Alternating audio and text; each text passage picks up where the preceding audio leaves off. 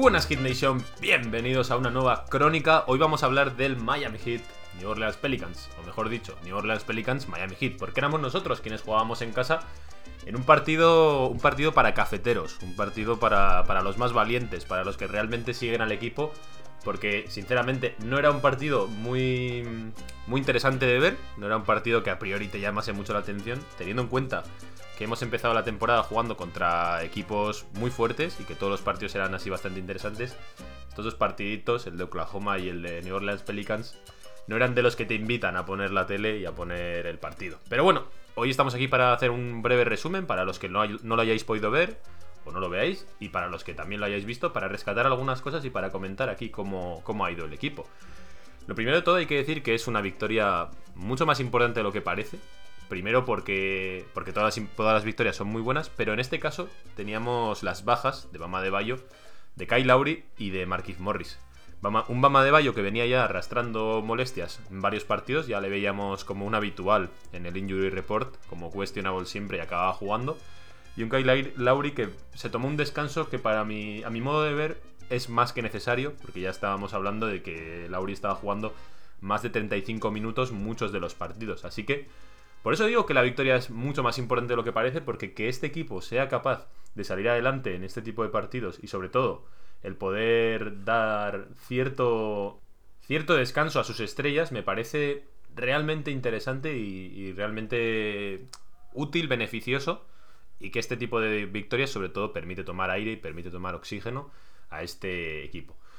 Por ir narrando un poquito cómo fue el partido, en el primer cuarto Miami empezó con una empanada bestial. De hecho, yo justo antes del partido ponía cuidado con los Pelicans, cuidado con los Pelicans, porque aunque su récord fuese 2-12 antes de empezar el partido, 2-13, perdón, dos victorias, 13 derrotas, eh, desde que había vuelto Brandon Ingram se veían cosas diferentes de este equipo.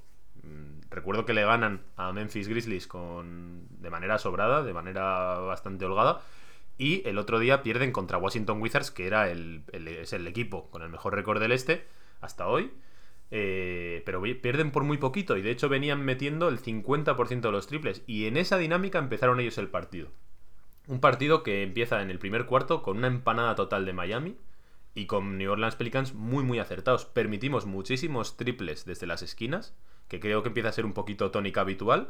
Y la verdad es que el, parcial fue bastante desolador. Venían todos los fantasmas de que parecía una de esas noches raras, una de esas noches tontas en las que el equipo empieza mal y ya no tiene confianza como para volver y a pesar de que se intente no vuelve y recordaba ese tipo de noches, pero por suerte no fue así. Igualmente, el primer cuarto, como digo, eh, pues las sensaciones fueron bastante malas.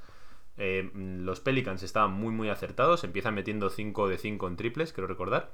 Finalmente acaban en un 10 de 35 en triples, o sea, fijaos cómo, cómo es el transcurso para ellos del partido. Pero bueno, como digo, realmente mal. 21-34 para New Orleans Pelicans al final del, primer cuarto y unas sensaciones, como digo, muy malas. Eh, para nosotros, lo interesante es ver que estuvimos tratando de probar muchas combinaciones nuevas. Vimos a jugadores que fueron premiados con más minutos, como Casey Okpala, después de aquellos minutos contra, contra Oklahoma City Thunder. Y la verdad es que Okpala, eh, en fin,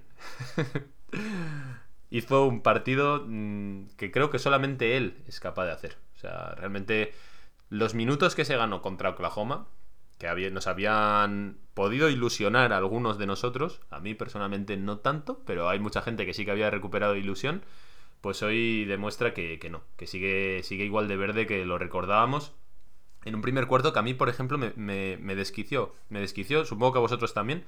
No solamente por lo que falló, porque al final acaba el partido con 12 minutos, 0 de 4 en tiros, y esos 4 tiros solamente son triples, sino que realmente es desquiciante la... no sé cómo decir, la inocencia, la falta de confianza, eh, no sé, la, la, cantidad de decisiones erróneas que toma, yo creo que eso, mm, no sé, yo creo que no es recuperable ya por parte de Casey Okpala, porque una cosa es que tengas un día aciago en el tiro, eh, que justo no te haya salido el partido, pero es que Okpala parece fuera de lugar, o sea, no, no, no, no lo tiene innato, no, no es algo que forme parte de él, el tema de, de entender las situaciones, de, de saber cuándo tiene que ir a la canasta, de cuándo no, no sé.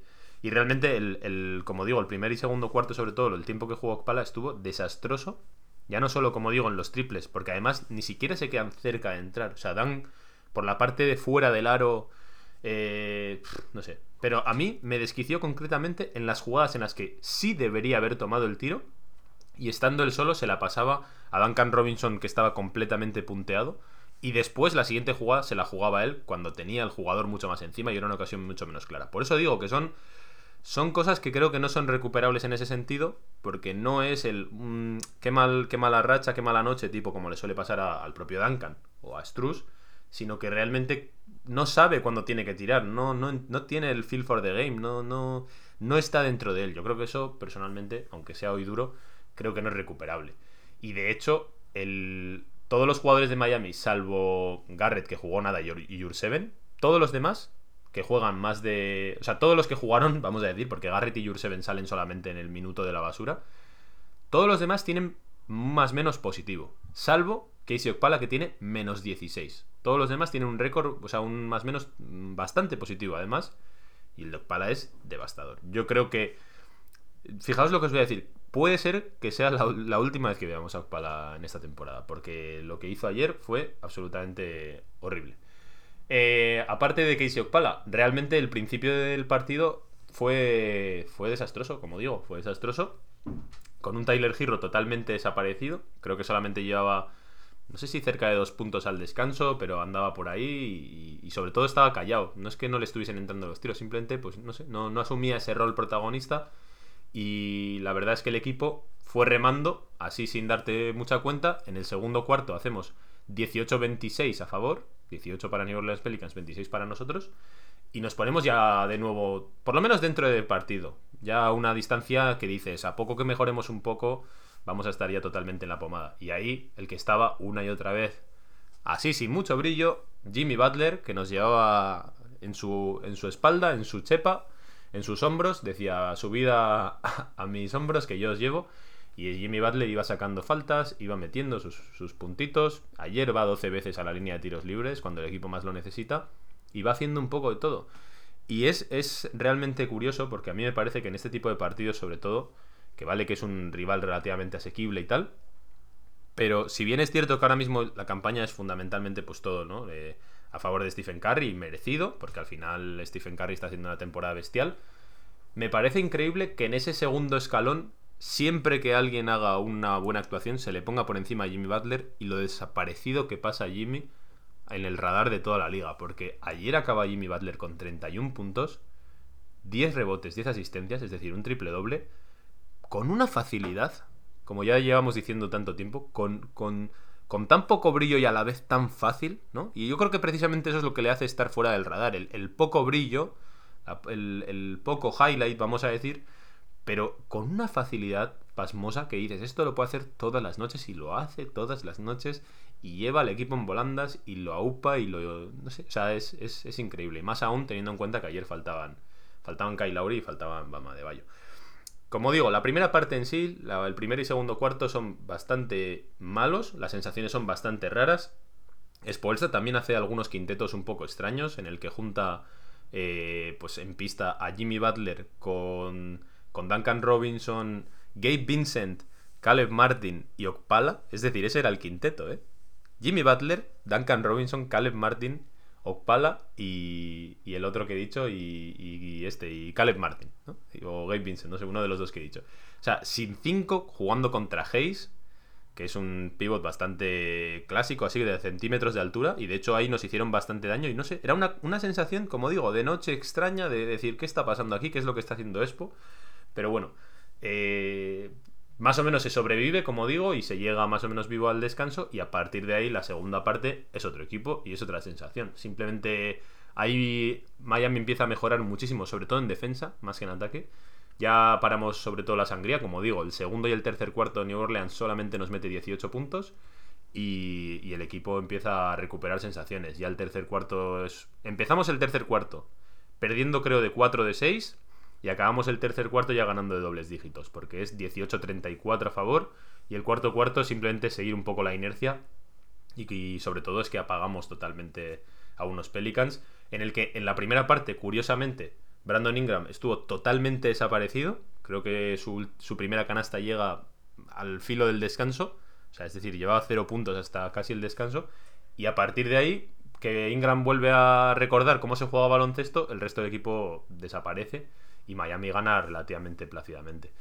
Eh, por destacar jugadores, teniendo en cuenta sobre todo que hoy han jugado los menos habituales, y como digo, para mí es una muy buena noticia, me gustaría destacar eh, a, un jugador como Caleb Martin, porque realmente tiene momentos en los que hace mucho más de lo que esperas y te levanta del asiento, vamos a decir, ¿no? Decir, wow, o sea, que este jugador es capaz de hacer determinadas cosas en días como ayer. De hecho, su carta de tiro es bastante buena, hace un 5 de 9 en tiros. En triples seguimos en nuestro estilo. No fue una noche catastrófica, pero fue un 15 de 40. El porcentaje no es tan malo porque es un 37,5%, pero la verdad es que tampoco fue una de esas grandes noches donde los triples estuviesen entrando. Pero eh, me, me está gustando lo que da este jugador. Creo que cada vez es más sólido, creo que cada vez es más confiable. Y, y tiene fe ciega en él, porque ya vemos que le va dando muchísimos minutos y no, por mucho que juegue mejor o peor, no decae la fe de Spoelstra en este, en este jugador que ya se ha hecho totalmente con un sitio en, el roster. De Okpala ya hemos hablado, de Gabe Vincent también me gustaría hablar, porque ya sabéis, si, si me lleváis tiempo escuchando, que tengo más fe en Vincent de lo que el, el hate de todo el mundo dice. Yo he sido un hater de Vincent porque han sea, quiero decir, Vincent es un perfil totalmente desquiciante y entiendo a todo el mundo que se frustra con él. Yo eso lo entiendo perfectamente. Entonces, si confías demasiado en él, pues te decepciona claramente. Ahora, si confías demasiado poco en él, es capaz de hacer más cosas de las que parece. Y eso se nota en noches como la de hoy, en la que quizás salen determinados jugadores, como por ejemplo Pala, y dices, no, es que Vincent es bastante mejor, es bastante más capaz de hacer cosas. El problema que tiene, como siempre decimos, es el tema de la selección de tiro. Y ayer hace un partido bastante decente. en defensa es un jugador bastante aseado, bastante solvente. Y en ataque acaba, acaba teniendo una aportación relativamente interesante. De hecho, metió 3 de 6 en triples, que no es ninguna tontería.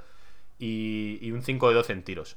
Como digo, para mi gusto, tira demasiado, porque al final son 12 tiros para Gabe Vincent, que bueno, en una noche como la de ayer, que falta mucha gente, pues, pues quizá lo necesitas. Pero para mí son, para mi gusto son demasiados. Si, si los redujese un poco, sería bastante mejor. Pero ayer sí que pareció un jugador de rotación más fiable de lo que había parecido en otros momentos. Y creo que eso es buena, buena noticia porque ahora mismo a Miami le hace falta el poder dar descanso a, Kyle Lowry en noches como esta. Después, me gustaría destacar mucho a Struz también, que parece que cada vez lo estamos recuperando más. Ayer lució bastante bien. Ese triple de Struz cada vez parece más fiable. Hubo algunos momentos en los que eh, sigue dudando, ¿no? De, porque el año pasado se tiraba todo lo que le llegaba. Y este año tiene algunas dudas, ¿no? De me la tiro, o no me la tiro. Pero igualmente ese acierto parece que está ahí, parece que físicamente cada vez está mejor. Yo creo que al principio de temporada se le veía un poquito peor a nivel físico. Y yo creo que a medida que está cogiendo el tono, le estamos viendo mejor. Su porcentaje de acierto es muy bueno, como digo, 4 triples en 6 intentos para 15 puntos. Y creo que eso creo que son muy buenas noticias porque necesitamos al comandante Struss, sobre todo teniendo en cuenta que Duncan Robinson sigue más o menos en su estilo. Ayer solamente hace 6 puntos, 2 de 6 en triple. No fue un mal partido de Duncan Robinson, pero no fue un gran partido, está claro. O sea, no, no, no deslució tanto como en otras ocasiones, pero no lució apenas. y ahí es donde te viene bien estos alivios. Pensad que de, de Struz y de Vincent tenemos una combinada de 7 de 12 en triples entre los dos. O sea, eso para este equipo es oro no, lo siguiente. Entonces yo creo que en ese sentido hay que estar bastante contento con estos dos jugadores y me gustaría también destacar, por supuesto, al alcalde que salió, Judonis Haslem. Por una parte, mm, muy positivo todo lo que tiene que ver con Judonis. A mí me parece maravilloso todo lo que tiene que ver con el alcalde, con un más 12 con él en pista en 7 minutos, pensad. O sea, realmente fue. tuvo un impacto importante, más allá de. No sé, es curioso la gestión de Haslem, porque hemos visto temporadas en las que no jugaba absolutamente nunca. Y en esta temporada, que hay una profundidad un poco mayor en esa posición, prefieres pues darle minutos a, a Yudonis antes de dárselos, por ejemplo, a Yurseven, ¿no? Que aquí hemos hablado mucho de ello. Y realmente estuvo bastante bien. Tiene, de hecho, para el que se lo vaya a ver hoy en redes, se lo recomiendo totalmente, un tapón, creo, o sea, un tapón de escándalo que le mete a un jugador de New Orleans Pelicans, que acaba finalmente en canasta, además. O sea, es un momento ahí, yo creo que igual es el momento del partido, el, el tapón de Haslem y después el, junto con un triple de giro del que ahora voy a hablar. Pero básicamente pareció un jugador sólido. Parecía un jugador al que le puedes dar minutos en determinados momentos. No estoy hablando, como digo, el otro día contra Lakers jugó bastante mal Judonis Haslem. Pero en un partido como el de ayer, pues realmente rindió. O sea, no sé. y por otro lado, como digo, esto me hace preocupar un poco de, de, qué pasa con Jur Seven. Porque al final, lo ponía ayer en Twitter, digo, no sé para qué le hemos dado un contrato garantizado en vez de haberle dado un contrato two-way, un contrato dual. Porque no estamos contando con él hasta el punto de que está jugando Judo Dennis Haslem, ¿no? O sea, creo que no hay mayor síntoma de preocupación para Jules Seven que, que, jugar cuando eso. Y creo que la confianza de Jules tiene que estar un poco tocada.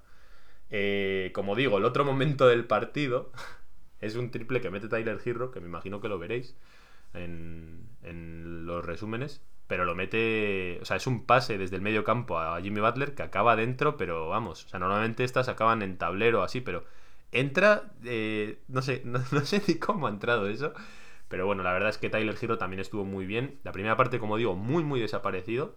Y a partir de ahí, la segunda parte, sobre todo el momento en el que Miami se acerca y empieza a remontar, ahí es donde vimos al Tyler que nos ha acostumbrado esta temporada metiendo esos mid-range, eh, fintando, amagando y, y, sobre todo usando mucho mejor su cuerpo. Lo enseñaban en la realización cómo usa el pie de apoyo para pivotar y sacar de esa manera espacio para sacarse su tiro en, muy poco espacio. Yo creo que ese, ese tipo de cositas que le estamos viendo este año a Tyler son cosas que te permiten ilusionarte mucho, porque ya no es un jugador que necesite encontrar una situación favorable de tiro, sino que él es capaz de fabricarse su propio tiro, y creo que en ese sentido, para Jimmy, por ejemplo, es un alivio, es un alivio absoluto.